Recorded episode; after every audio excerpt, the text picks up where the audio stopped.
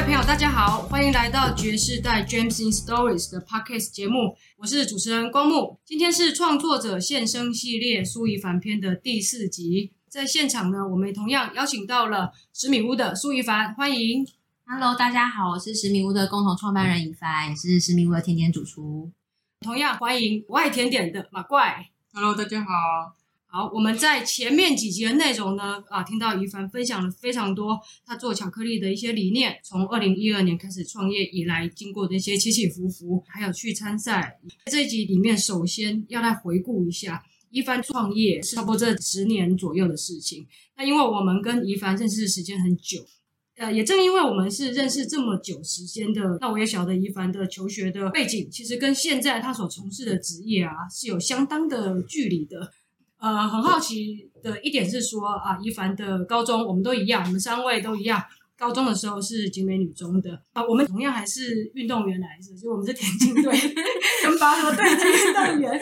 景美拔河队我们是第一届，我们是对，我们是第一届，对，我们是我们是景美女中拔河队的第一届。然后瑶瑶那个，以前的。然后以前我们在田径队里面，因为当时拔河队刚成立啊，然后。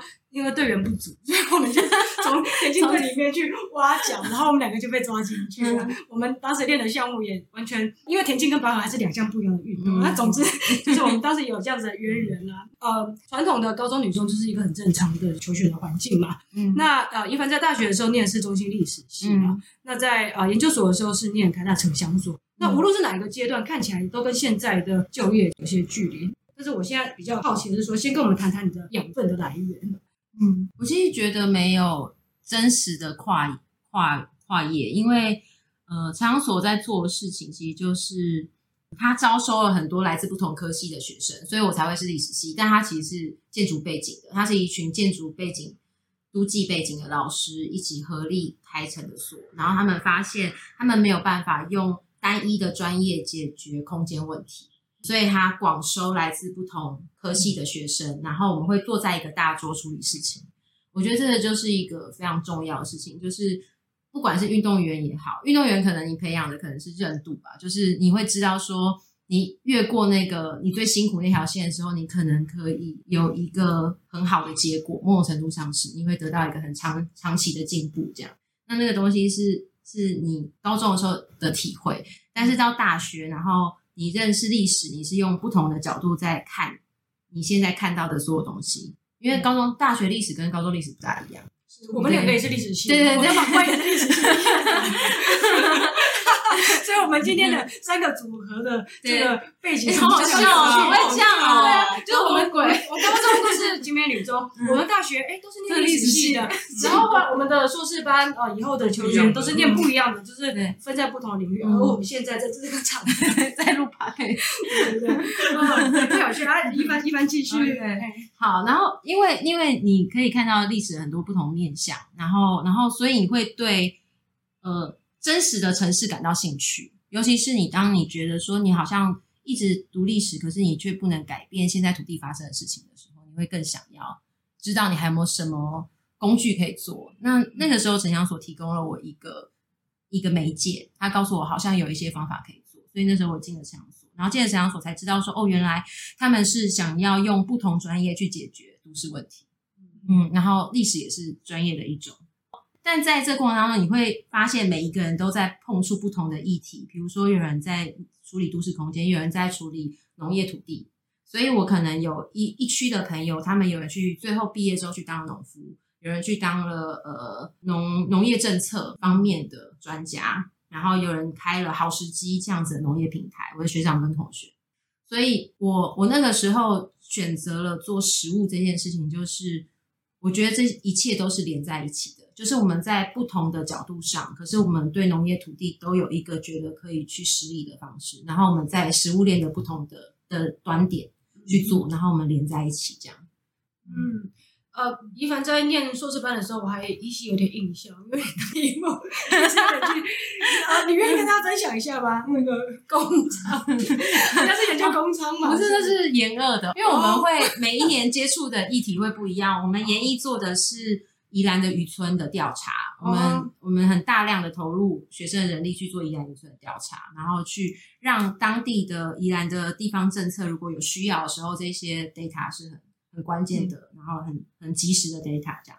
然后研二的时候，我们做了一个实习课，是我们自己选择的是做性工作者的工商管的指定合法化，嗯、因为台湾有很呃台北有有工商管。在面临他希望可以保留跟促进性工作者合法化这个议题。你该不是接触日春？我是日川啊。我以前在那里做过职。真的假的？哎，今天遇到为什么？为什么我有没有遇到？很久很久以前，大学刚毕业的时候，刚要进研究所，短暂的时间呐，因为哎，那时间应该有重叠呀，应该他先进，然后讲吗？因为因为牵扯到我们共同的其他同学。不会啊，哎，是我们共同的其他同学啊。谁？谁呀？我我现在讲吗？我爸可以讲吗？啊哦，知道哎，他是我们同学啊，真假的？对啊，他就是在里面，我这边那哦，想知道在里面比较久的，对对对对对对对对对。Hello，就还想说个屁事，我不是听一个巧克力的节目。啊，各位朋友，这个人生就是这么奇妙。我本来也没有想到会录到这一趴，哎呦，为什么？刚好刚好录到了，刚刚录研二的议题。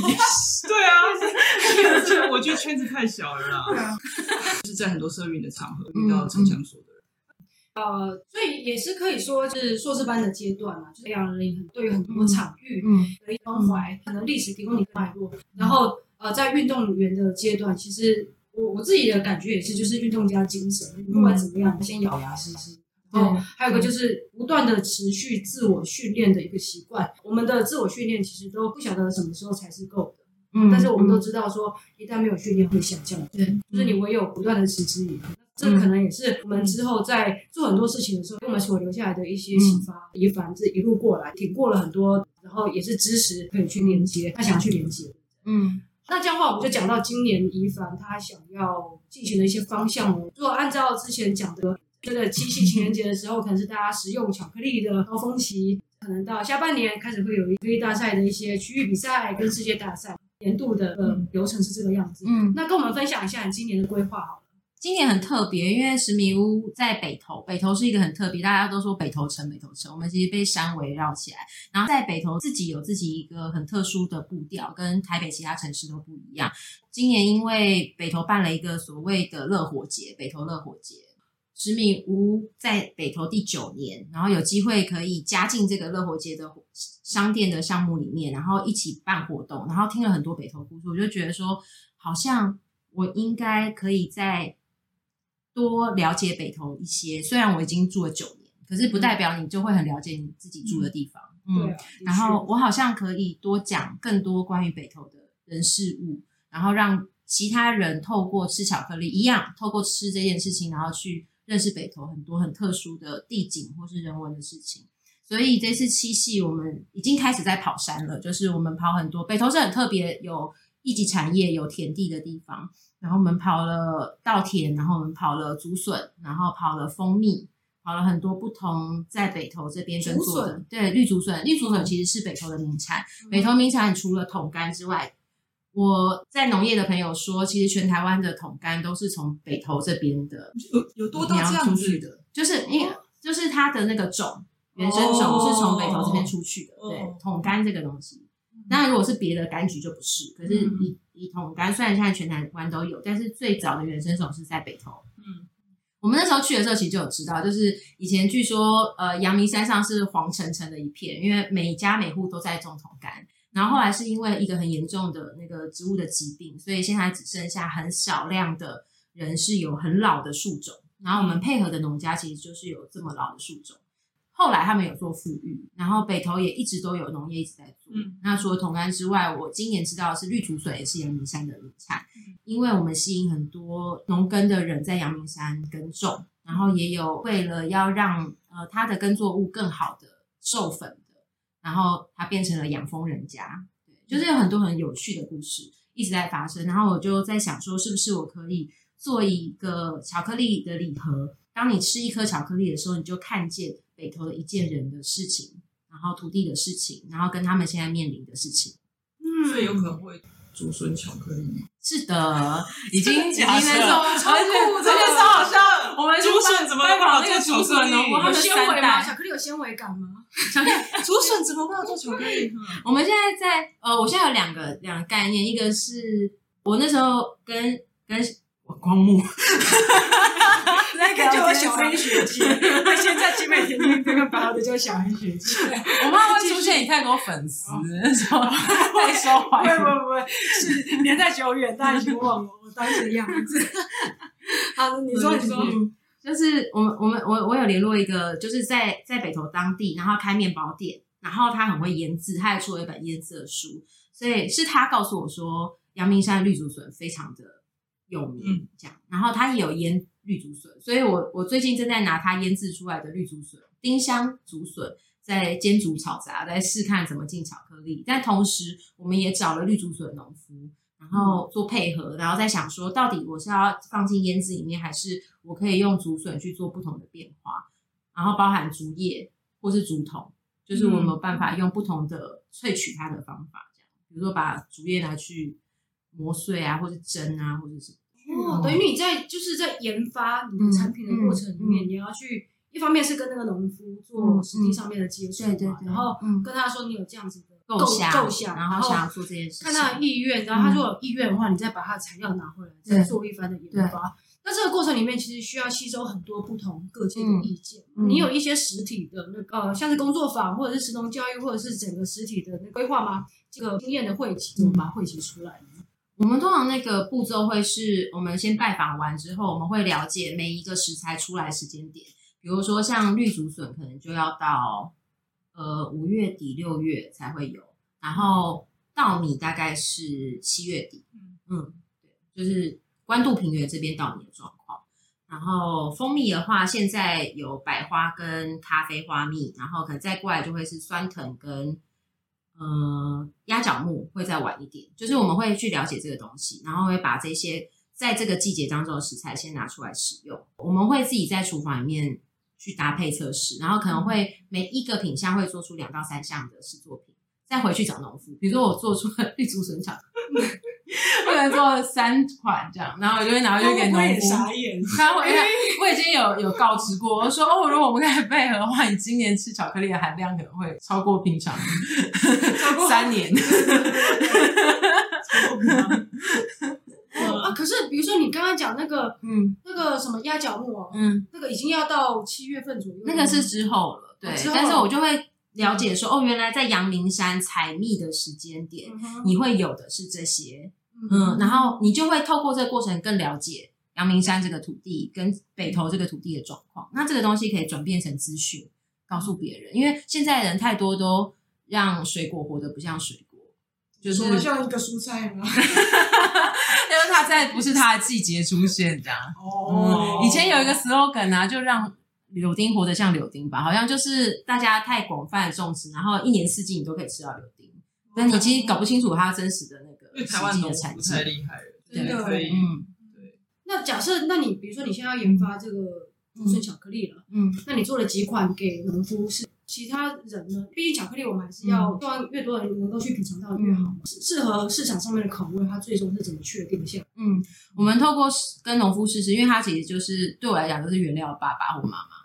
然后我们就会试试，他就会给我 feedback。比如说，他可能会给我说：“哎，我觉得这好像不大像，然后这好像还好，然后这哎这很好吃。”我就会透过他的 feedback 再去回去修改我作品。这是第一个，嗯，第一 round 的修改这样。然后那过程其实非常有趣。然后第二 round 的修改就会是工作人员的试吃，以及我们去年有办一个叫做食物发布前的试吃会。嗯，对，就是在食物定稿之前。然后我们让大家来吃我们做的巧克力，每一个都还是有两种不同的 demo 版本。大家吃了之后给我们意见，然后他们决定的那个版本就会出现在正式贩售里。哦，不然一般这种流程其实是师傅自己决定了。对啊，就师傅这样聊一聊之后，就觉得嗯，我觉得这个最好吃，然后就出了，因为这是他的精选之作。可是其实每一个人角度不同，你会。出来的风味诠释其实完全不一样，我们就常常会遇到说，比如说我把威士忌跟东方美人合在一起的时候，卖东方美人就说：“哎，天啊，这就是我的东方美人。”然后威士忌人就说：“天啊，这就是我的威士忌。”对，就是他们彼此因为自己的习惯吃到不同东西。天哪，这个就是巧克力。对对对对对对，有的人说，哎，我觉得吃不出什么差别，然后 我属于这一种。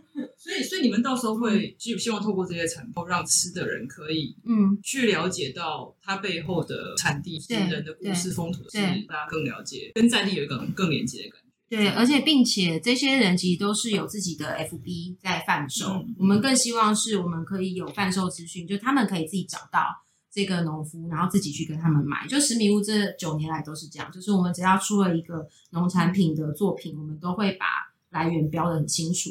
他是一个很独立的，然后很认真在做东西的一个农夫。那希望你们可以直接跟他购买。嗯，但是但是，因为你们最后产出的是是巧克力嘛，嗯、但是刚刚讲那些故事，会想说要用什么样的方式去嗯。呈现出来？目前你的概念有点像藏宝图，就是你嗯，它的巧克力里面其实一定会有口味介绍，口味介绍可以包含很多的细节，就是它可以在上面做得更完整一些，先让大家吃了一颗巧克力之后，然后透过也许是折页或是任何方式，或是 QR code 方式，可以看到更多有趣的事情，嗯。就是一个巧一盒巧克力，其实是一个地图。哦，那你这个巧克力盒会很大吗？不会不会，九颗而已，大家。我也没那么本事。一本书来的，然后里面有相间的九颗小小的巧克力在。我想我还是做 QR code 连到大家粉丝专业就好了。等一下说，我会 因为清酒它也是会很强调嗯嗯的东西地方产要什么样的水，透过这个就可以了解背景。那还蛮有趣的，而且我其实是想要办品尝会，然后我我们其实一直在讨论说品尝会能不能办到农田去，但这个站对，但有鉴于八月大家可能会被咬死，所以可能要在线上。对啊，就大家可能那那个现场不是很想吃巧克力，可以在食米屋弄一个那个 AR VR 的那个 沉浸式的场合，但是绝对可以做到是在食米屋，但是请农夫来讲。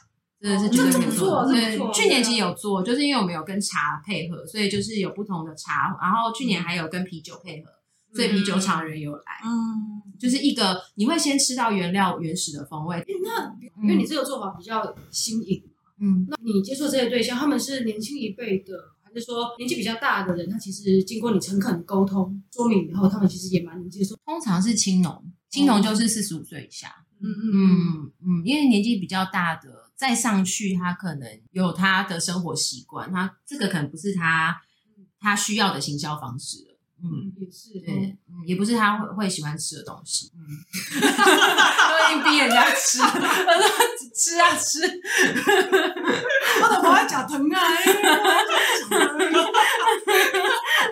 人家不需要这样。那那比如说，假设是一盒呃九颗巧克力的藏宝图，那一颗是竹笋嘛？还有没有什么比较？特殊的风味，可以先跟我们预告一下。桶干，桶干，嗯，那那到时候做不出来怎么办？没关系，管他的，改啊。反正我们就滚动式修正嘛，当然可以。我们就不能做犯错吗？腌制，腌制，嗯，腌制，腌制有很多小鱼吗？目前目前吃到有两个很适合，一个是竹笋丁香腌制，然后一个是酸豆。酸豆，特别酸豆是吃熏鲑鱼的那个酸豆吗？不是酸豆，这是什么？是扁豆啊！扁豆，扁豆，差很多。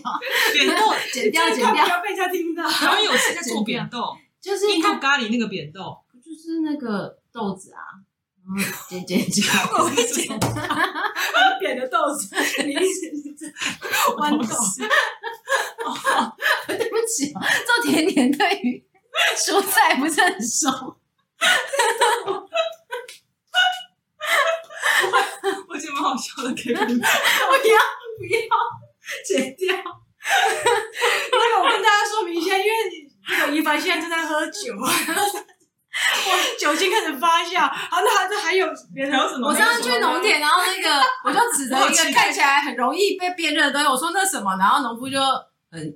很压抑看着我说玉米，那我说对不起哦，台北俗哦。其实我们也是在学习啊，对不对？